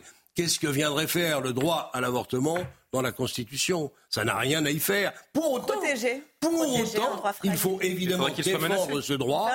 Regretter que ça soit encore trop souvent un moyen de contraception parce que c'est un, un- un fait médical dangereux. Il faut faire attention. Néanmoins, C'est- très. Alors là, vous êtes- de vous dérapez un peu, euh, ça peut être dangereux. Un moyen Je suis de navré. contraception, ça IVG. peut être, Bah, ça chaque fois, peut vous être- nous êtes- voilà, c'est pas, banal. Je dis donc simplement que, encore une fois, il faut défendre le droit tel qu'il a été approuvé par les, les, les- les- les Français, mais euh, de là à le mettre dans la Constitution, je ne vois pas très bien d'abord ce que ça apportera comme garantie supplémentaire. Euh, on peut, ce, que, ce, qui, ce qui demain sera mis à la- dans la Constitution peut être retiré après-demain dans la Constitution. C'est ridicule. Euh, Karim Abric. Quand ça ne l'est pas. Euh, je pense pas que c'est ridicule. Je pense que de toute façon. La colère de euh, Sophie Marceau ou le fait de l'inclure dans la Constitution? Oui, c'est ça, de l'inclure dans la Constitution. Non, je pense pas que c'est ridicule. Au contraire, moi, je vois le tabou, le malaise et la passion que ça déchaîne sur un plateau de télévision. Manifestement, c'est quelque chose euh, encore aujourd'hui qui est tabou. C'est quelque chose qui vient euh, chercher toutes sortes de choses, euh, justement sur le point, sur, euh, sur le plan de, la morale ou des choses comme ça. Bon, certes. Euh, cela étant dit, ce qui est prévu, c'est la, question de la liberté garantie. C'est tout simplement ça, c'est la liberté garantie. On ne force personne à avorter comme on ne force personne à mener une grossesse euh, à terme. Je veux dire, c'est c'est un peu le, le principe qui veut être sanctuarisé. Est-ce que c'est menacé ou pas? Moi, je pense pas que c'est l'objet euh, du débat, en fait. C'est de savoir est-ce qu'on a envie Bah Si, parce que si on la met dans la Constitution, c'est parce qu'il y a une menace qui plane. C'est Ben, pour sanctuariser. Oui, oui, je pense qu'il y a des menaces qui plantent parce que Mais manifestement, qui veut Qui, qui, Qui veut cessé d'étendre le droit à mais il y en a, l'avortement. mais il y en a, et on- n'y pense pas. Non, mais Florian Tardif. Gérard Larcher fait partie des Républicains depuis plusieurs années et ils ne sont pas les seuls. Ils veulent inscrire les racines judéo-chrétiennes dans la Constitution. Pourquoi pas? Mais si les racines judéo-chrétiennes sont inscrites dans la Constitution, un médecin pourra très bien demain refuser tout avortement. Mais Pourquoi il peut Mais déjà. parce que non, mais parce Mais que l'Église, non, mais parce que l'Église ne reconnaît pas l'avortement. Donc oui, sauf que là, ça sera garanti par la Constitution et ça sera donc au-dessus de la loi. Et si vous, et si vous mettez et l'IVG et les racines judéo-chrétiennes dans la Constitution, vous faites comment Non mais oui, Non, mais- à ce moment-là, Pardon. c'est- non mais c'est un exemple et c'est assez euh, justement. Oui, oui, c'est important mais de le, donner euh, parce que parce Moi, que ça ce que, parle. je vois, Oui, en fait, ce que je vois à travers le monde, des- ce que je vois à travers le monde, c'est plutôt des atteintes euh, pour les femmes d'avoir accès. Ah, mais dans le à monde, oui. Non, non, mais justement. On parle de la donc- France, là. Ben, on parle Mais de la même en France. Non, mais sur la France, là, je vous ai donné Non, un- exemple. Donc, ce que je veux dire, c'est qu'après Euh, ça, bon, peut-être qu'en Bah, l'état, si. peut-être qu'en l'état, manifestement, ce, ce n'est pas menacé. En l'état, ce n'est pas menacé. Mais on a vu dans d'autres endroits dans le monde, parfois, il suffit qu'il y ait des, des changements de gouvernement ou quoi que ce soit. Et oui, ça peut l'être. Et ensuite, moi, je pense qu'il faut réitérer le fait que c'est le, le droit fondamental euh, des femmes d'avoir cette liberté de, de choisir. Et euh, j'ai juste à regarder un peu l'état de, de- de ces fameux débats et on voit qu'encore aujourd'hui, euh, ces droits-là, ben, manifestement, ça dérange encore beaucoup et ça dérange encore beaucoup Ce serait les un tournant hein, quand même, parce que si la Constitution est modifiée, Jean-Sébastien, ce sera une première en 14 ans.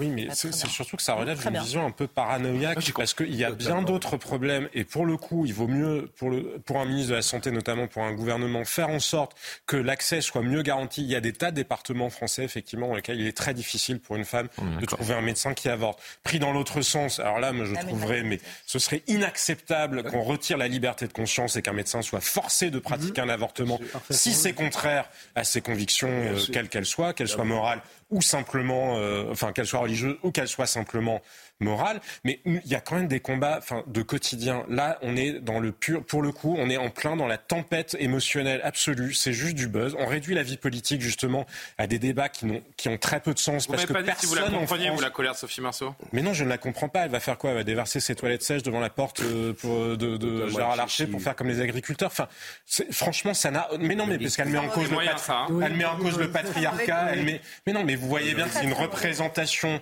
Ben si, un parce peu que justement, euh, ça, oui, me, oui, pa- oui. ça me paraît, ça me paraît un niveau de colère qui n'a rien à voir. Avec le fait politique énoncé par Gérard Larcher. Nous ne sommes pas ni aux États-Unis ni dans d'autres pays. L'avortement n'est remis en cause par personne en France, comme je Non, vous je- disais. si, par les médecins judéo-chrétiens euh, de Florent Tardif, de Baudelaire. ils ne remettent pas en cause le droit. Ils ne remettent pas en cause la loi. Personne ne remet en cause la loi. Je pense qu'il y a une Moi, je vais bien dormir. sait Vous m'avez mis la tête, mais comme ça, On ne les sait jamais de, quoi demain sera fait. On ne sait pas qui peut arriver Mais au pouvoir. Ça peut un jour être mis en Ah cause. mais dans ce cas-là, on peut aussi, Rechanger la Constitution. C'est pas la peine de crier dans mon En oreille. fait, le code civil et la Constitution, on n'en fait qu'un et puis on n'en parle plus, quoi. Mais non, mais si vous dites, on ne sait jamais. On ne sait non, jamais, mais on peut faire de la, on peut faire de la société fiction. c'est très Bah non, mais on a compris votre propos. euh, Je ne sais pas pourquoi vous. euh, bon. Bah, si on change la Constitution Il nous dans un sens, on peut la changer dans l'autre. 57. Vous- Je vais vous détendre. Je vais vous détendre Bah parce ouais. qu'on va jouer dans un instant. Je sens que Tatiana est un peu tendue. Non, c'est surtout vous qui devez vous détendre. Bah, vous me tendez parce que vous, êtes, vous parlez tous les uns sur les autres Et, et je euh, commence moi, à je, moi, ne hurle pas. Non, non, je- j'essaie d'en caser Merci Tatiana, merci beaucoup. Euh, la presse demain, vos quotidiens dans les kiosques. J'ai perdu une fiche moi, mais je vais la retrouver, c'est pas grave. Le Figaro, d'abord la presse nationale, ce qui vous attend donc dans les kiosques, la colère des paysans, évidemment, au cœur de la bataille politique. Trump qui a remporté euh, deux primaires et qui euh, est sur une voie royale pour euh, avoir un, match retour en novembre prochain contre son meilleur ennemi Joe Biden. On pourra en parler également ces, ces prochaines heures. Ce sont des informations révélées par le Parisien dont on parlera forcément demain aussi sur CNews, plus 1000%.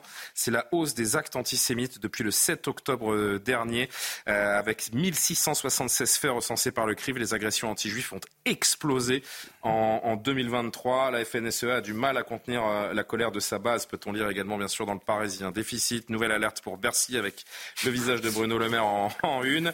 Euh, la crise agricole, bien sûr, à la une de Ouest France également. Euh, de scandale d'Arpea également. En deux ans, nous avons vraiment changé, euh, promet ce groupe qui détient des EHPAD. Et puis le Dauphiné libéré également. On l'a pas souvent le Dauphiné libéré, ça fait plaisir. Après la vallée du Rhône, de nouvelles actions attendues, des blocages partout dans notre région. Bien sûr que cette crise agricole fait euh, la une de tous les quotidiens. C'est une tradition qu'a voulu absolument euh, revoir Jean-Sébastien Ferjou. Je l'ai écouté. J'ai appliqué, évidemment. Et donc, comme chaque soir, désormais, une On nouvelle euh, image de fin. On Non, c'est un petit quiz. Alors, je vous, je vous fais le contexte. Je vous fais le contexte. On va jouer ensemble et vous allez répondre à chaque fois. On attend juste deux secondes, les amis, avant de lancer l'image. Donc, l'Office du tourisme de Madrid a prévu euh, hier de nuit un, un petit spectacle de drones. Euh, Vous savez, c'est le nouveau feu d'artifice moderne, hein, des drones. Maintenant, vous avez des centaines de drones dans le ciel qui font des figures, des formes. En l'occurrence, 200 drones dans le ciel ont dessiné des grands monuments du monde. Donc, on va les voir. Vous allez me dire de quel monument il s'agit. Et jouons ensemble. Allons-y, c'est parti. La Lune. La Lune. Oui, Le. Taj Mahal. Bravo. Je savais que Jean-Sébastien il serait au taquet. La Tour La Eiffel. Tour Eiffel. Bravo. Qu'est-ce que c'est ça? C'est- Bah oui, merci Jean. euh, on se réveille Jean-Claude. La statue de la liberté. Bravo, bravo, bravo. C'est c'est, euh, les plus compliqués. hein, Oui, c'est- pour 4 ans, 4 ans. Bah oui, mais je, je voulais. euh, L'opéra de Sydney. Bravo. L'opéra de Sydney. On en a d'autres encore, ouais? Ah, Ça- Luxor. Ah oui. Une bête Sphinx. curieuse. C'est pas mal, hein? Le Bon, c'est Colisée. pas le Colisée de Rome, ouais. Qu'est-ce que c'est Mais Martin, c'est pas la peine. d'en- On vous entend Colisée, pas dans le, en plateau, Martin. Le Christ de Rio de Ouais, Janeiro. ouais. Le Corcovado. Le Le Christ rédempteur. Absolument. Tout à fait. Pas la pyramide. Ça, c'est quoi Chichen Itza. Chichen Itza. Ah oui. bah Chichen- Ah, c'est quoi C'est une pyramide au Mexique. Comment vous l'appelez Le monde. Chichen Itza. Chichen Itza. Et là, c'est le monde. L'une des sept merveilles du monde. Ouais. C'est moins spectaculaire qu'un vrai Et ensuite, lo mejor está por venir. Ah. Ouais, c'est- Le meilleur reste à venir. Le meilleur est à Ah, le venir. meilleur reste à Que je venir. me dis tous les Et soirs. Il faut l'inscrire dans la Constitution. Le meilleur J'ai reste à failli venir pour garantir notre J'ai futur. failli le dire, mais j'ai pas osé. Surtout dans la vôtre. Surtout dans la vôtre. Bon, eh ben c'était parfait. Merci les amis d'avoir participé à cette euh, émission. On se quitte euh, très bons amis. N'en doutez pas une seule seconde. C'était de mon, animé, de c'est mon bien. côté, en tout cas, c'est c'est le cas. J'espère que ce sera réciproque. Merci Non, à personne Martin n'est habillé avec bouche. Céline Génaud, à Coralie Deleplace également pour la préparation de cette émission. Demain c'est jeudi, donc on se retrouve pour un nouveau soir info. Simon Guillain pour l'édition de la nuit. Je vous rappelle hein, que euh, Éric Zemmour sera l'invité de Christine Kelly dans Face à l'info demain à 19h. J'ai presque tout dit. Bonne nuit, à demain.